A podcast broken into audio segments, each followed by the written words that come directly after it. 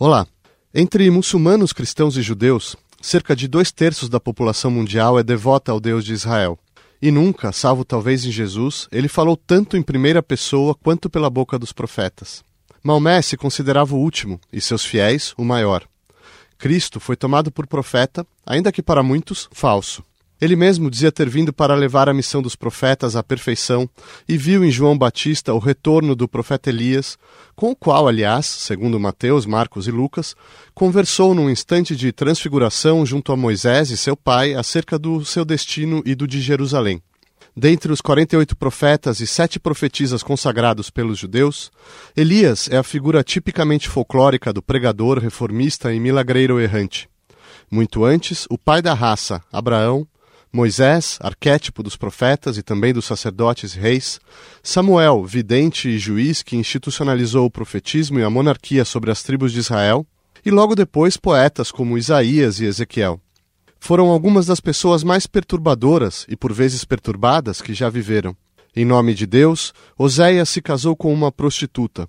Elias massacrou 450 sacerdotes pagãos e Eliseu, invocando duas ursas, trucidou 42 garotos por tirarem sarro de sua careca. Jeremias tinha traços paranoicos. O espúrio Jonas fugiu de Deus e foi engolido por uma baleia. Todos sofreram a ira de Avé contra a infidelidade de seu povo, acusaram esta ira e por isso sofreram a ira do povo. Como Moisés, o profeta deve mediar os dois lados deve se deixar inflamar pela chama da ira de Deus contra o povo, dizia o teólogo von Balthasar. Mas, como aquele que incorpora essa ira, deve se voltar a Deus, confessar o pecado e oferecer a si mesmo para uma autoimolação na qual a ira e o pecado se tornam um. Deste eu dilacerado na luta entre Deus e seu povo, muitos exegetas viram surgir não só obras-primas como o Livro das Lamentações ou o de Jó, mas, pela primeira vez na história, a noção de indivíduo, o Deus dos profetas é único, imutável, onipotente, prefere obediência e misericórdia a rituais, castiga as iniquidades contra os fracos e pedirá contas às nações por violarem a lei natural e a Israel por violar a sua lei. Entre a graça e o castigo, a maldição presente e a glória futura, sua mensagem é severa, porém alentadora. Deus restaurará a justiça cumprindo suas promessas ao seu povo e, através deste, à humanidade será a consolação de Sião, reservada ao resto de Israel.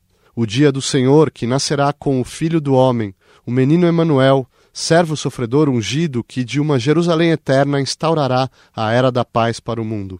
Com esse impulso ao futuro, os profetas estão na origem da visão escatológica cristã do Messias e do seu reino milenar, e logo, por vias tortas, dos messianismos e milenarismos seculares como o comunismo ou o nazismo. Mas o que as mensagens proféticas terão a nos dizer hoje? Para discutir os profetas de Israel, convidamos Carlos Alberto Contieri, jesuíta, pós-graduado em exegese bíblica pelo Instituto Bíblico de Roma, pela Universidade de Louvain e pela École Biblique de Jerusalém, Francisco Moreno, doutor em língua hebraica, literatura e cultura judaica pela Universidade de São Paulo, e Susana Schwartz, professora livre-docente de estudos da Bíblia hebraica na Universidade de São Paulo e autora de Esterilidade na Bíblia hebraica e Via Maris, Textos e Contexto da Bíblia hebraica. Suzana, você pode nos introduzir quando surge Navi, uh, o, o, termo uh, profeta, em que contexto ele começa a se disseminar no, no universo hebraico? Navi é um, uma palavra hebraica que é cognata do acádio Nabu, que quer dizer aquele que é chamado. Mas é traduzido para o grego na Septuaginta como profetas, que é aquele que fala por. Na Mesopotâmia, já no século XX, antes da Era Comum, nós temos é, evidências históricas de Nabu, profetas oraculistas a serviço do rei na corte, uh, que traziam informações de diversos deuses ao rei esses profetas eh, eram profetas da corte e havia também o fenômeno dos profetas populares, que eram mais adivinhos do que propriamente profetas como nós conhecemos. Eles eh, não tinham nenhum envolvimento com o povo ou com questões morais eh, e nem traziam a palavra de Deus ou dos deuses eles eh, respondiam a indagações humanas. Já os profetas de Israel não ligam para as indagações humanas, eles são portadores da vontade divina e das exigências divinas. É, essa é uma diferença muito grande é, entre os profetas do Oriente Médio Antigo e o fenômeno do profetismo que ocorre em Israel. E se a gente puder falar, é, Padre Carlos Alberto Contieri, como no contexto em que Israel deixa de ser uma confederação de tribos e começa a se instaurar uma monarquia, você tem um contexto também de ameaças externas dos filisteus. Qual é o papel que os profetas estão é, tendo nesse, nessa situação? Antes de, de responder a sua questão, eu queria simplesmente continuar uma questão levantada pela Susana, que faz a diferença, por exemplo, dos profetas bíblicos, tal qual ela se encontra no capítulo 18 do livro do Deuteronômio, não é? versículos 9 e seguintes, que fazem a, a diferença, esse texto faz a diferença entre os profetas bíblicos e vamos chamar assim os profetas extrabíblicos, na verdade, de outras culturas, propriamente dito, em que diz que, entre outras coisas, em primeiro lugar, o que faz o reconhecimento de um verdadeiro profeta é que ele é tirado do meio do povo, é alguém comparável a Moisés, de certa maneira, e que aquilo que ele fala em nome de Deus se realiza, acontece. Isso que faz o profeta de Israel. Se o que ele diz não acontece, não é verdade? Ou ele não faz por inspiração, não é? Ou ele não faz exatamente aquilo que é a, a vontade de Deus. Eu acho que esse critério, digamos assim, no interior da Bíblia, vai fazer reconhecer o verdadeiro do falso profeta uh, em toda a tradição uh, bíblica propriamente dita. O caráter é? prototípico de Moisés é absolutamente essencial nisso. É essencial, é. não é? Porque o livro do Deuteronômio não é? De certa maneira, alguns textos, a literatura deuteronômia, que influenciou e fez uma revisão assim profunda de vários outros textos bíblicos, muitos desses textos talvez produzidos na época do exílio, ou em torno do exílio, na Babilônia no século VI antes de Cristo, vai fazer de Moisés de fato um protótipo, digamos assim, ou uma referência para todo verdadeiro profeta na verdade, é o profeta por excelência. Susana? É interessante muito isso que você traz o Deuteronômio, porque também no Deuteronômio está escrito: e não houve profeta como Moisés. Isso. Ou seja, que falava a Deus frente a frente como um homem fala a seu amigo. Exatamente. Ou seja, Moisés é o primeiro elo mas Moisés ele tem participação na atuação de Deus na história enquanto os, e intercede por Israel e recebe a Torá, a lei de Israel, a vontade expressa de Deus, tipo o manual como viver na terra de Deus, alinhado a Deus, e nenhum dos outros profetas tem ou esse status ou até essa missão de interceder, eles simplesmente são vocalizam e representam essas exigências divinas que são parte da dialética entre Deus e o homem. Eles se inscrevem nessa esfera. Francisco. Eu, eu queria dar um pouco nessa, nessa, discussão, especialmente em cima do que o, do que o padre citou do, do livro Deuteronômio, que é uma coisa que vem um pouco de. É, ele é bem posterior na tradição judaica, mas há uma leitura ah, interessante sobre isso, que em última análise nos responde qual a diferença entre um meteorologista e um profeta. né? Porque afinal, o meteorologista ele prevê o futuro. Né? Ele vai lá, ele fala, ó, amanhã vai chover, vai fazer sol. E se ele é um bom meteorologista e tem um bom serviço, ele vai acertar o futuro. E o profeta, nós temos exemplo, alguns casos, né? a profetisa Hulda, Hulda, né? que profetizou sobre o rei Josias, que ele iria morrer, ser errado com seus pais, o outro infeliz foi lá, morreu jovem, tomou uma flechada lá em, em Meguido, né? que deu até ensejou Armagedon, né? história do Armagedon quer dizer, não cumpriu a profecia. E temos aquela figura muito, muito, é, é até meio até, é tragicômica, né, de Jonas, que é um sujeito que está lá num fim de mundo. Imagina um sujeito hoje morando num fim de mundo que aparece Deus e fala: vai a Manhattan profetizar que ela será engolida pelo, pelo rio Hudson, né? Em três dias tal. O cara vai, tenta fugir, não consegue, acaba em Manhattan, fala tudo aquilo. Aí a, a, o pessoal em Manhattan se arrepende e a cidade não é destruída. Quer dizer, ele fica numa situação horrível, ele até cobra Deus, só pelo amor de Deus. E aí Deus fala, pois é, eu não destruí Nínive, né? Na verdade, essa é a Nínive, né? Capital da Síria, o grande império, porque os ninivitas se arrependeram, inclusive há muitos animais, né? Então eu tenho misericórdia. Então, e, e, existem os, os baleatosfos, os tosafistas, que são comentaristas bíblicos já do século XIII, da, da, era atual, e eles têm uma frase lapidar que eu acho muito interessante que eu gostaria de trazer, que é assim, ela. O profeta não profetiza a não ser o que é digno de ocorrer. Então, nesse sentido, talvez um, eu quero lançar essa questão, talvez o profetismo uh, bíblico, o profetismo hebraico, o interessante dele é que ele, na verdade, ele não fala do futuro. Na verdade, ele fala do presente. do presente. E ele tenta, através dessa fala do presente, ele tenta direcionar um certo futuro. E a, e a, e a, e a universalidade dele vem porque ele fala de um presente que também é o nosso presente. É. Quer dizer, ele sai do seu presente momentâneo, daquela circunstância do rei da Síria, e ele se transforma numa leitura que a gente, ao ler essa leitura no nosso presente, nós conseguimos nos identificar e pensar nessa proposta de futuro.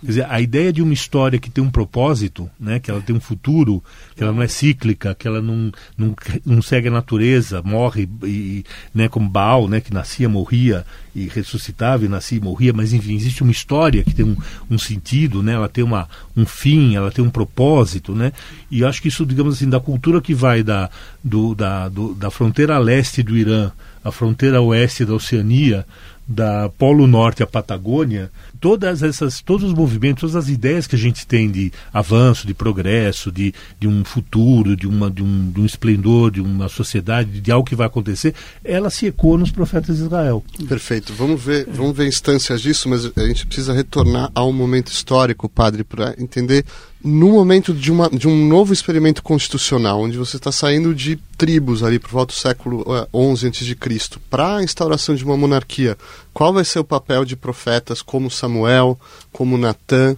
na, eh, nesse novo, nessa nova é, configuração constitucional de Israel? Primeiro desafio, não é? Eu tenho a impressão, nós completamos, mas o primeiro desafio, quando do assentamento, não é? é, do povo de Deus na terra de Israel é a, a fé no Deus único e verdadeiro.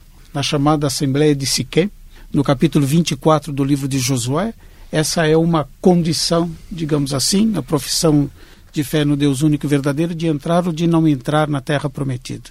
Eu creio que uma das primeiras, eh, da primeira tarefa, por exemplo, de Samuel, como o juiz de, de referência, no tempo em que se vai fazer a transição para a monarquia, é exatamente a fé no Deus único e verdadeiro. Eu acho que essa conquista ela foi longa, não é? Não foi de um momento, não é? O povo sempre teve dificuldade disso, na verdade. Em segundo lugar, a questão de Samuel também, não é? Os senhores que são mais da, da tradição judaica, diferente eh, da minha, mas nós realmente estamos no mesmo estamos no mesmo tronco, é. Né? tudo em família, sem separação, né? Sem verdade. separação desse mesmo tronco. Digo, a monarquia não foi algo, não é verdade, assim unânime. Samuel mesmo, acho que a gente tem ao longo dos livros históricos, não é, duas correntes, é? Uma favorável, outra contra a monarquia, uma favorável a Davi, outra contrária a Davi. Não há nada unânime no judaísmo. Nada Essa unânime. palavra é desconhecida. Exatamente. É um nada é unânime. no judaísmo. É. Eu acho que não só no judaísmo. não é nada unânime nas nossas tradições religiosas, Verdade. sejam elas quais forem. É? Mas eu tenho a impressão que a primeira questão da monarquia é e de Samuel é se Deus está ou não está em primeiro lugar. Se Deus é ou não, depois aquilo que os profetas eh, vão dizer é ou não é o mestre da história. Eu acho que essa é a primeira, a, a primeira advertência, digamos assim, eh, de Samuel. E eu acho que Samuel, como juiz, ele vai exatamente estabelecer ou chamar a atenção para os critérios pelos quais o povo deve realmente se constituir como povo de Deus. Tenho a impressão que eh, os senhores poderão dizer que a unidade das doze tribos nunca foi algo tranquilo. Na é verdade, depois vão se separar, inclusive. É, depois vão se separar, mas foi uma unidade posteriormente em torno da pessoa de Davi. Tanto é que Davi saindo, a monarquia começa a ruir até desaparecer.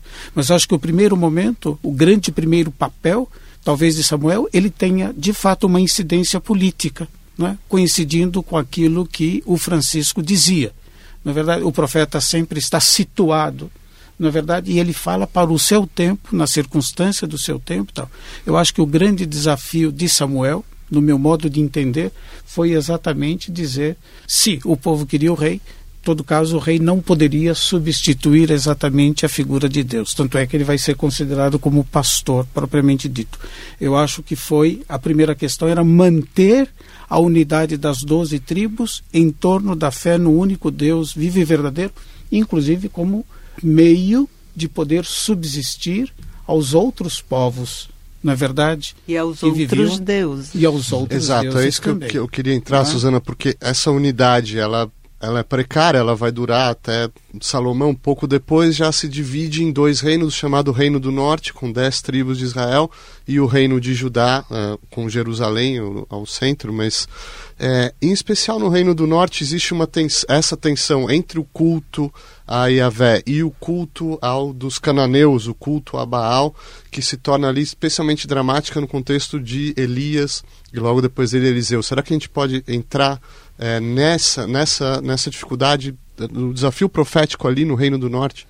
Há muitas perguntas nessa sua pergunta.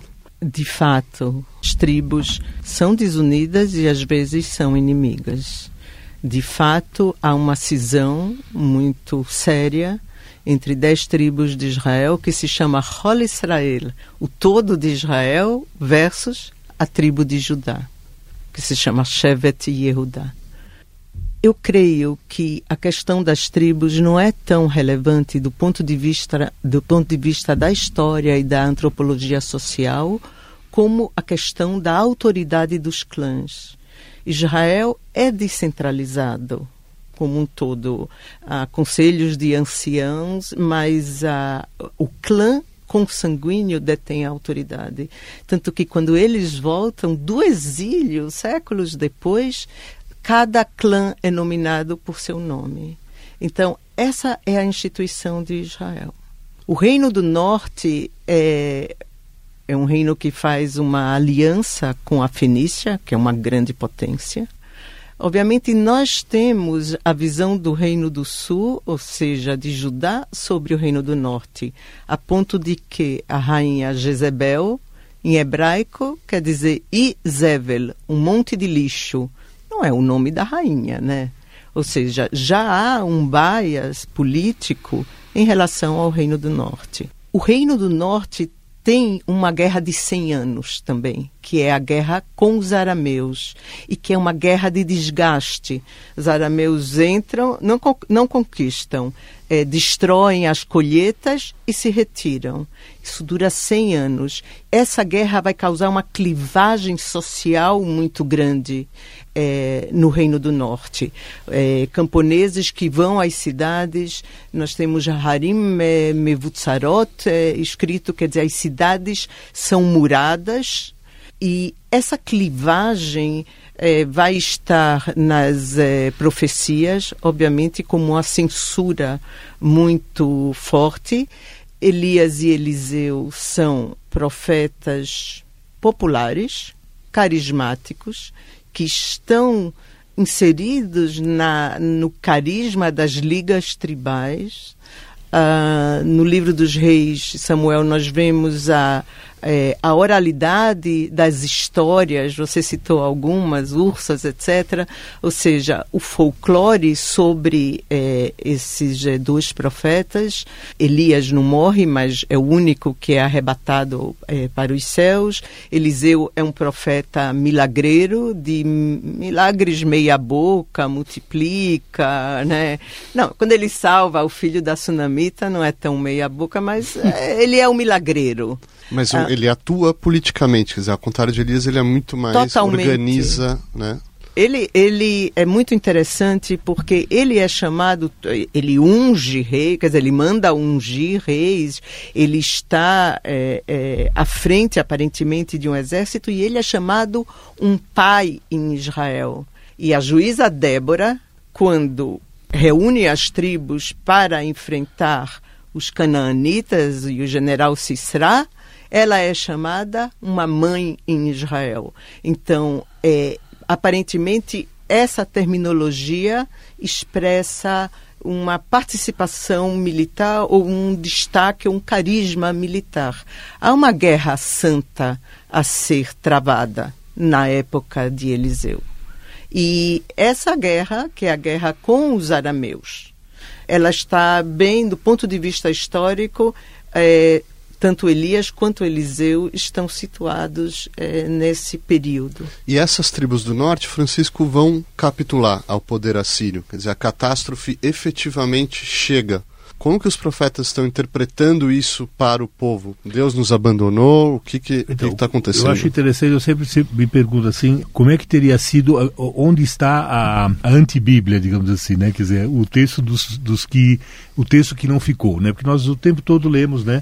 Esse rei fez tal e tal coisa, isso está no livro das crônicas do rei de Israel. Onde é que está esse livro? Desapareceu. Né? Quer dizer, nós temos, na verdade, um corte, o que não chegou a nós é um corte de uma redação de pessoas que eles têm uma visão historiográfica, eles têm uma visão do que aconteceu com eles e eles selecionam. Né? Então, provavelmente, nós teríamos o, os profetas que que são criticados pelos que nós chamamos de profetas, eles deviam ter algo a dizer muito ruim em relação a, a, Isaías, Jeremias, quer dizer, nós temos uma versão.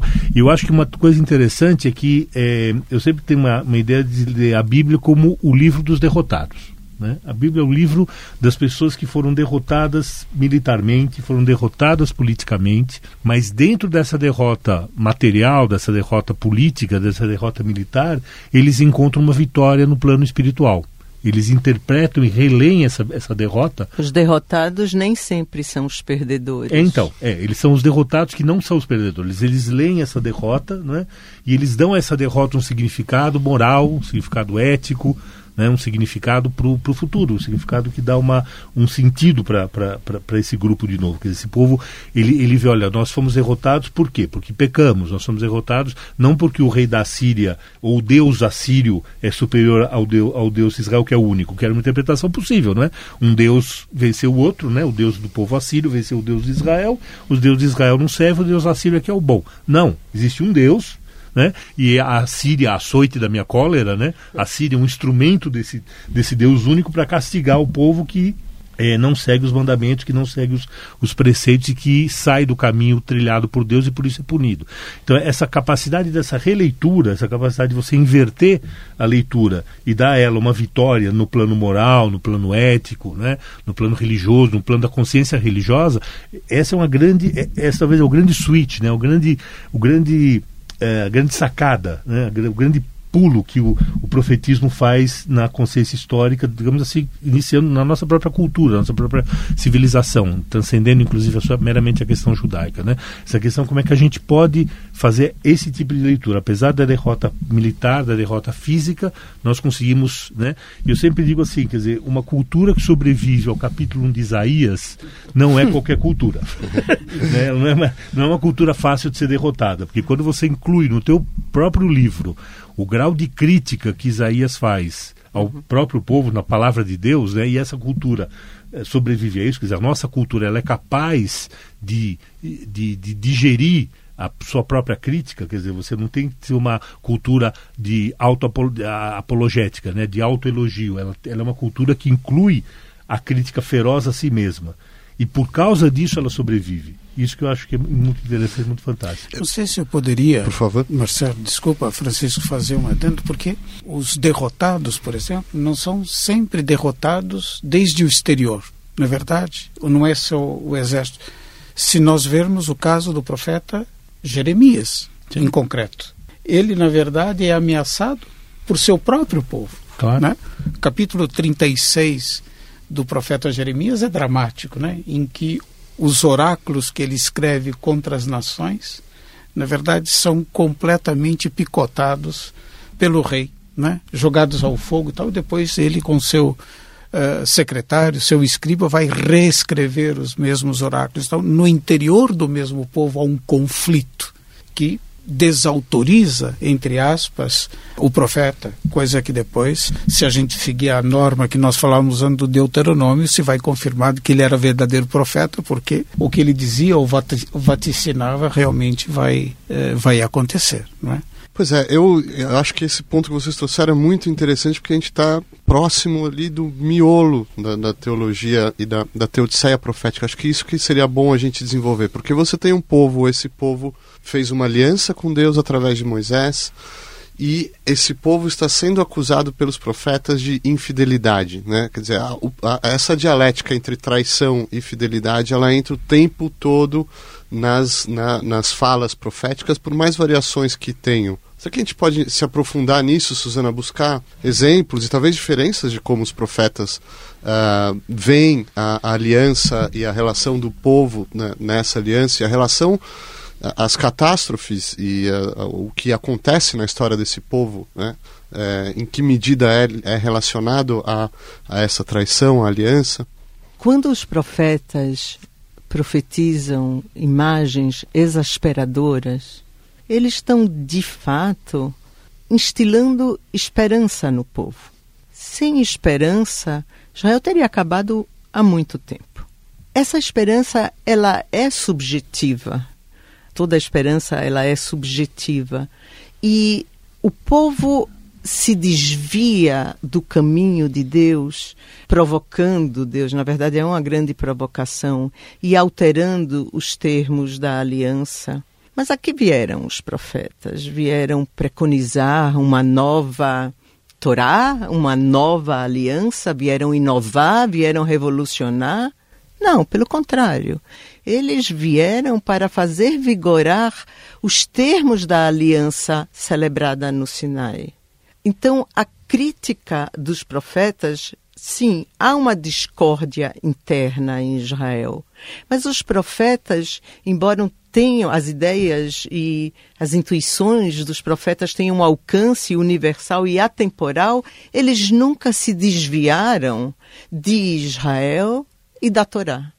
Ao seguir a Torá, que é a revelação da vontade divina, Israel pode é, assumir a sua missão na humanidade, essa é uma ideia profética, que é servir a Deus.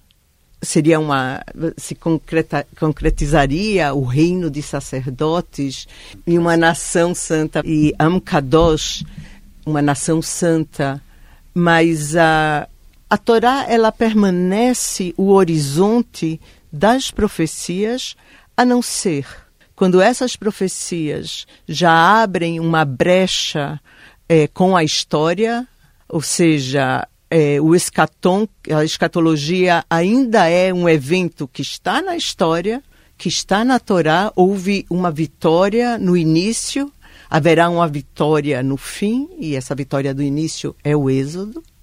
E entre essa vitória do início e essa vitória do fim da história, há uma experiência de profunda humildade e humilhação introspecção dos judeus que voltam ao status de Abraão como Ger Vetoshav, como um estrangeiro peregrino, sem posses e errante na terra.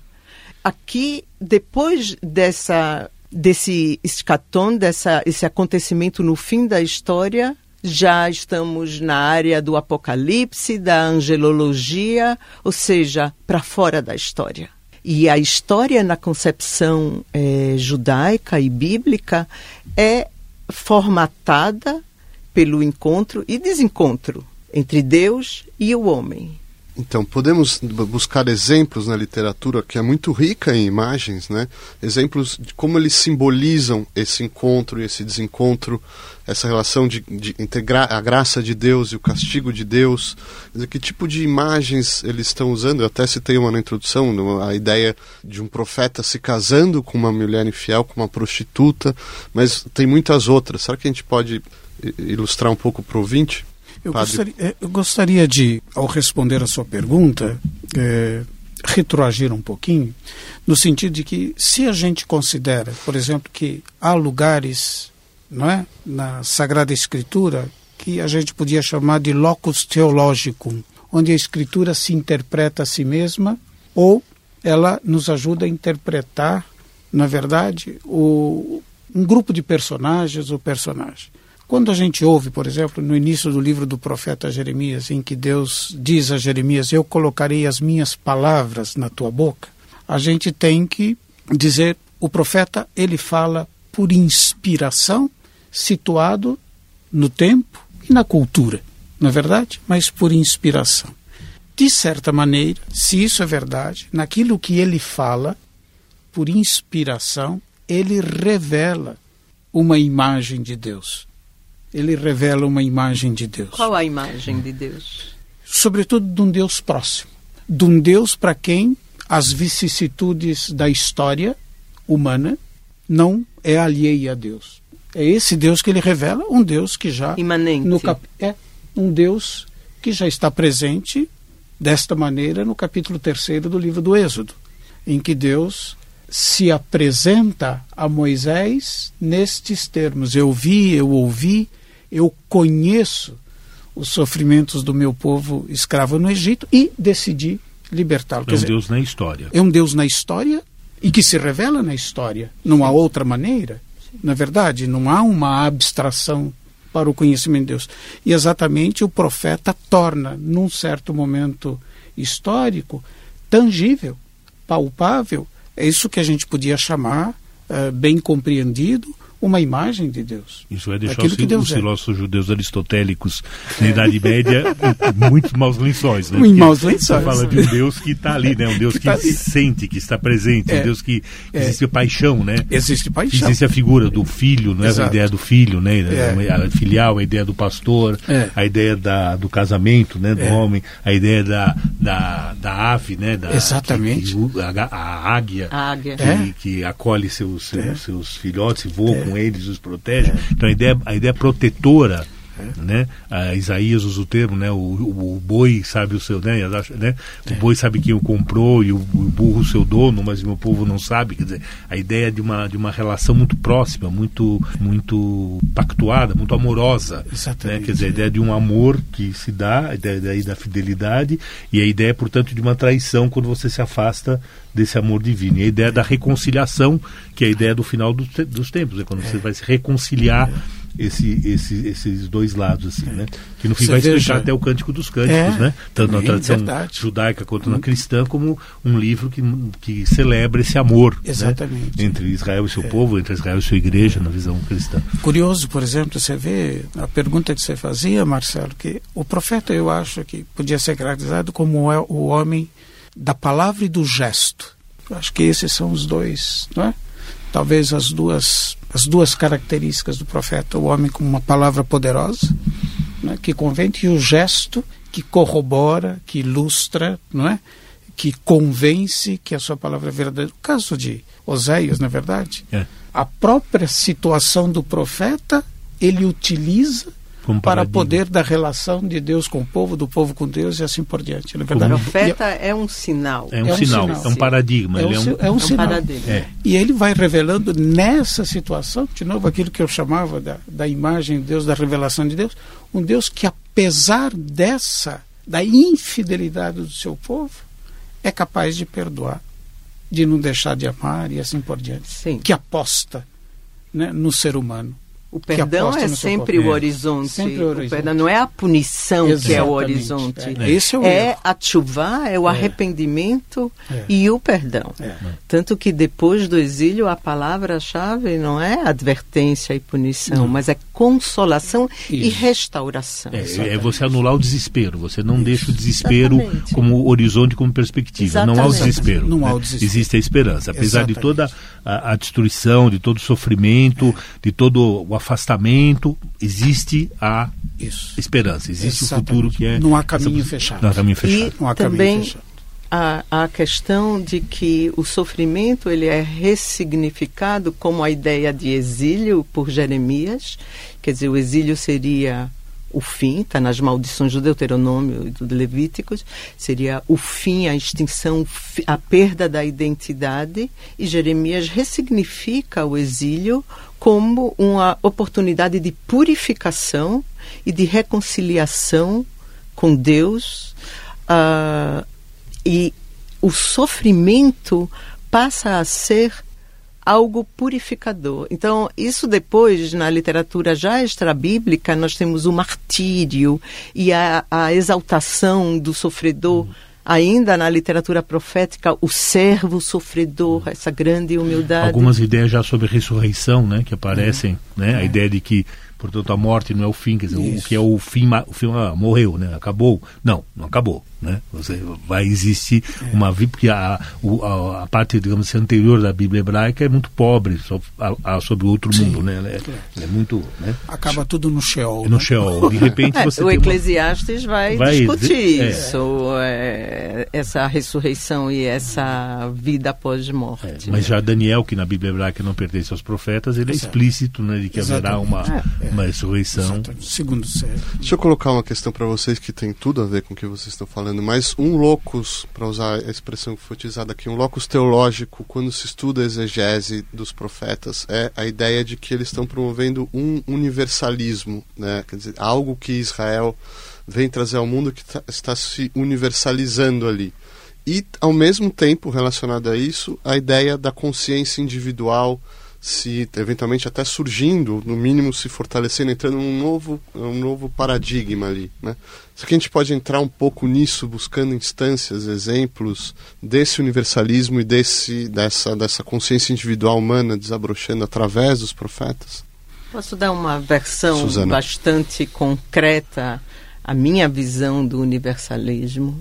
É, já foi tocado esse assunto, mas é, os profetas literários é, viveram na era da ascensão e queda de grandes impérios, impérios sucessivos. Eles presenciaram isso: ah, o Império Assírio, o Império Babilônio e o Império Persa. Eu creio que essa perspectiva universal vem se adequar à situação é, sociopolítica é, do, do tempo, eles emergem como homens do seu tempo que precisam interpretar esse fenômeno desconhecido de Israel. Até então, os inimigos de Israel eram povos vizinhos, aparentados, é, não havia essa dinâmica universal. E como essas nações conquistam Israel, destroem o Jerusalém e o monte do templo que Isaías julgava inviolável, há uma necessidade de reinterpretar Deus, Israel, a missão de Israel, a posição de Israel e a própria história a partir de uma perspectiva universalista. Certo. Isso é muito concreto demais. Eu não, não pode existir monoteísmo que não seja universalista né? porque afinal se você entende que existe um único Deus. E é interessante que a, a Bíblia hebraica, ao contrário de outros textos antigos, ela não começa com a história do povo. Ela não começa com Abraão, né? houve um homem chamado Abraão, ou a própria, os próprios rabinos discutem que ela deveria ter começado no livro do Êxodo, né? esse para vocês é o primeiro dos meses do ano. E a pergunta é por que, ela começa falando da criação do mundo? Que, que, que tem, né? Como é que você começa um livro né, que é o livro sagrado de um povo, falando da criação do mundo. Sim, porque você tem que falar da criação do mundo, que é Deus, na sua autoridade, na sua soberania, na sua onipotência, criar o mundo a partir do nada, e a partir dele ele cria um homem, que é o pai de todos nós. Né? Que, então, então a questão do universalismo ela está embutida e todas as religiões monoteístas, o cristianismo, o islamismo, a discussão de como você vai propagar isso, se é proselitista ou não, o grau do teu proselitismo, é uma discussão que envolve questões históricas complexas. Mas todas as religiões monoteístas, elas são inexoravelmente universalistas, elas não podem deixar de ser. Não, você não pode ter uma religião monoteísta que pregue a existência de um único Deus e diga que ele é só seu, de um determinado grupo e que o resto da humanidade não pertence a ele. Né? Uma o, contradição o, interna terrível. Impossível. Então, na verdade, essa, essa questão do universalismo, ela está é, ela é inerente a qualquer forma de monoteísmo, inclusive do judaísmo, que é a primeira, manifestação histórica de monoteísmo né, que nós conhecemos. Então acho que essa questão da, dessa, desse universalismo profético, isso, antes na, na, história do Templo de Salomão, né, quando Salomão inaugura o templo, ele fala e virão povos, né, a te servir, virão pessoas de longe a te servir em relação ao serviço divino. Então, essa questão é uma questão bastante, bastante presente. Então, eles acham que juntam a questão do particularismo, que é a, a missão de Israel com a Torá, com os mandamentos, né, que é algo específico de uma nação de sacerdotes, mas isso como, como a Suzana levantou, né, isso como um processo de uma missão, né, de, um, de uma tarefa que ela é universal. Né? E isso em Isaías, por exemplo, o chamado segundo Isaías, é muito claro. Né? Ele coloca isso assim de forma bastante, bastante eloquente nesse sentido, né? de, que, de que realmente existe uh, espaço para que os povos a, acreditem e aceitem Deus. Né? Portanto, a, questão da, de uma visão universalista de Deus ela está bastante clara no profetismo. É, eu acho que a soteriologia bíblica, na verdade, ela é a universal. Doutrina da salvação. Ela tem essa pretensão de universalidade. Se eu pego para simplesmente estender os exemplos que o Francisco eh, estava dando, os oráculos contra as nações do profeta Jeremias, eles não são só um alerta em favor de Israel, para proteger Israel, mas para que as nações, portanto, os pagãos, se convertam, entende? E se abram a isso que Deus oferece, não só para seu povo, mas para todos os povos. Então, há, digo, se uma religião, não é, perder a pretensão de universalidade, ela vira uma seita, não é verdade? Ela se transforma facilmente certo. numa seita. Certo. A Suzana falou aqui do exílio, estava se referindo, na verdade, à queda, né, falando, contextualizando para o ouvinte, a queda de Judá ante os, uh, diante, ante os babilônios, o que vai levar a, a esse povo a ser exilado e depois vai retornar. O que isso implica para o profetismo, esse momento histórico de Israel, Suzana? Nós conhecemos é, Ezequiel. Era um sacerdote, né? É, e como profeta dentre os babilônios, também Jeremias no Egito. É uma grande tragédia para Israel. É um o templo grande... é destruído, o, o templo tem... sagrado. É um colapso político. Jeremias, eu creio, salva com a palavra o povo da destruição porque, como o Francisco colocou, é uma o Deus de Israel, em termos culturais do Oriente Médio Antigo, perdeu a guerra. O Deus dos assírios, o Deus dos babilônios, ganhou a guerra. E nós temos essa noção bíblica de que a vitória só é dada por Deus. Então, como sair dessa encrenca? E o exílio cai muito bem para, é, para Jeremias por causa dessa ressignificação, de purificação, enquanto que as tribos do norte que foram exiladas pelos assírios, elas são dispersas nas províncias assírias e no território do Reino do Norte são assentadas populações é, pagãs das províncias assírias. Isso não acontece com a tribo de Judá. Então, a tribo de Judá que não foi toda exilada, que foi a aristocracia, a realeza, os artífices, a elite foi é, é, exilada na Babilônia e a Babilônia era a Nova York da época, usando o seu Manhattan, é, ou seja, tudo bem ser exilado, não vou dizer tudo bem ser exilado na Babilônia, foi uma grande tragédia, mas Ezequiel está no centro desse, desse grupo que permanece unido eh, na Babilônia. Eu acho que Ezequiel usa um pouco de pornografia, essa é a minha opinião. Eu acho que ele se exalta é, um pouco demais para o meu gosto, ele é muito gráfico. É, não vou dar exemplos aqui. Ah, você. nenhum. Esse que é o problema. visão e audição também, né? Algumas pessoas falam muito da questão entre a visão e audição, né? Que o Sim. profeta ouviria mais e o escatológico veria mais, né? Parece que Ezequiel é o meio caminho entre esses dois lados. Ele escuta e vê, né? Ele tem... Eu creio que quando a razão, mediante a tragédia histórica, a razão perde o pé e o misticismo ganha é, espaço. Nós vemos isso depois do Holocausto, com o judaísmo. Como o judaísmo vai se estruturar em volta de correntes racídicas que também tem a sua é, mitologia.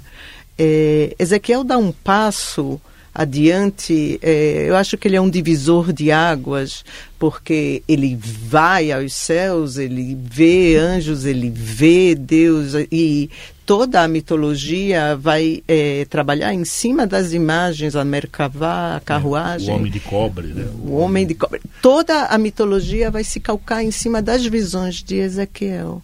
Ezequiel ele tem uma visão muito negativa de Jerusalém, pode parecer até que ele é um anti-israelita, é, é, é mas ao descrever Deus destruindo Jerusalém com tanto furor, ele apaga a imagem dos babilônios destruindo Jerusalém. Ou seja, há uma didática muito oblíqua em, em Ezequiel. E se vê que ele está num grupo de exilados que vão apurar o valor do monoteísmo ético, uh, vão reescrever o judaísmo, eles vão ser os verdadeiros judeus. E quando eles retornam, nós temos é, o judaísmo com todas as influências é, babilônias e depois, sucessivamente, outros povos vão conquistar Israel. Mas há um, desen, um desencanto em, em Ezequiel, eu sinto isso há, há um desencanto com o que aconteceu, com as grandes bênçãos é, divinas. Já que você trouxe Ezequiel aqui à baila, acho que é muito conveniente, porque eu queria que, se a gente puder encapsular, assim, nosso tempo é muito breve, mas isso que já foi falado aqui, a escatologia, ou seja, a ideia de um, de um futuro, do fim dos tempos, ou, ou até o que está além da história, como que é, esses profetas vão articular isso? Eu sei que é uma maneira muito assim, é, sintética a gente vai ter que fazer, mas se a gente puder tra trazer alguns, algumas dessas imagens, alguns desses símbolos é, da ideia de escatologia, e você tem vários, né? O dia do Senhor, a ideia de uma Jerusalém eterna, a consolação de Sião e etc. Padre. Eu acho que alguns conceitos, essa é a minha visão, que nós precisamos revisitar Talvez, eh, não sei aqui se os meus colegas concordam, não é? mas eu não interpretaria eschaton propriamente como algo referido ao tempo propriamente dito, não é? Como o fim de uma era. Não. Eu interpretaria o eschaton de maneira muito mais existencial, quer dizer, aquilo que é definitivo e do qual eu não posso abrir mão. Entende? Sob prejuízo não é, de eu perder a existência. Então eu acho que o, o que dá a escatologia profética e bíblica não aponta para um tempo, eu acho que seria um erro. Tentar gente, identificar é, um momento, um, momento, um dia. Um... Porque isso dá origem aos messianismos depois, que vão se aproveitar. Na verdade, é a escatologia que vai dar início. As 70 ou, semanas. Né? Exatamente, vai dar origem a isso. Não. Eu acho que o termo tem que ser revisitado e dizer que, de certa maneira, os profetas eles vão apontar para aquilo que é definitivo. E se a gente não para aquilo que é transitório, digamos assim. E aquilo que é definitivo é o que pode construir uma sociedade humana que seja conforme ao desígnio salvífico de Deus. Então, é de, e grosso modo, o definitivo é Deus, o que Deus quer. Esse é o definitivo. Então, me parece que os profetas, ou a escatologia profética, apontaria mais nesta direção do que num tempo determinado, não é? numa época determinada. E acho que tem uma questão também, uma outra tensão que existe entre a questão do livre-arbítrio e um determinismo, né? Em que é. medida é, o que, esse final da história, esse final dos tempos, esse escatom vai acontecer inexoravelmente, ou em que medida ele é fruto de ações que você toma como um ser humano livre, que você toma, inspirado e, e levado pela fala, palavra dos profetas para tomar o caminho certo, e a partir daí você constrói os processos que vão levar a, a, a, a esse estado. Né?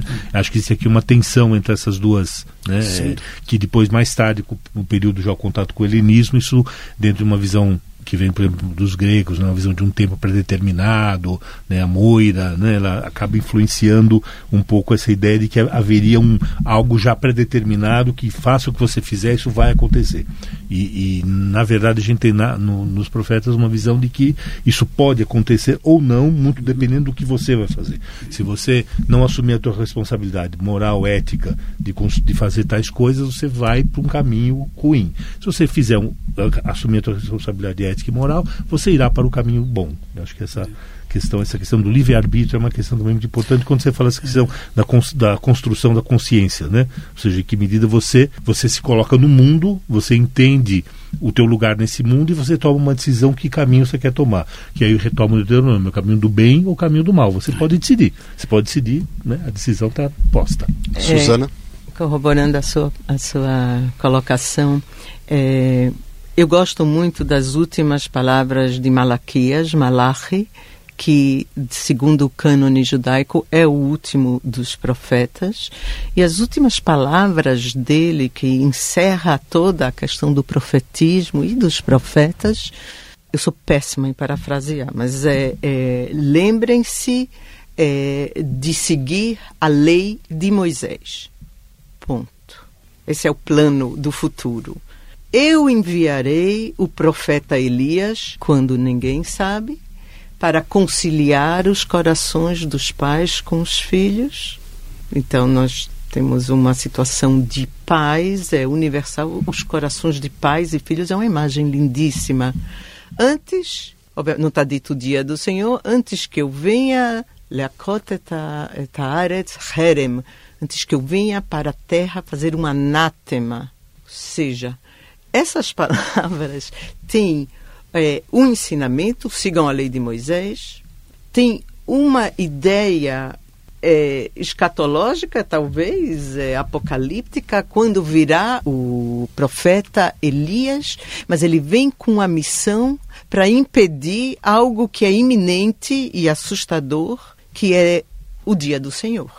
Combina, como você falou, padre, o, a escatologia que ela é realmente atemporal e o pragmatismo da vida que vai correr até espero o final dos tempos, porque Deus prometeu, né, para Noé, então que não voltaria a destruir a terra por causa do homem.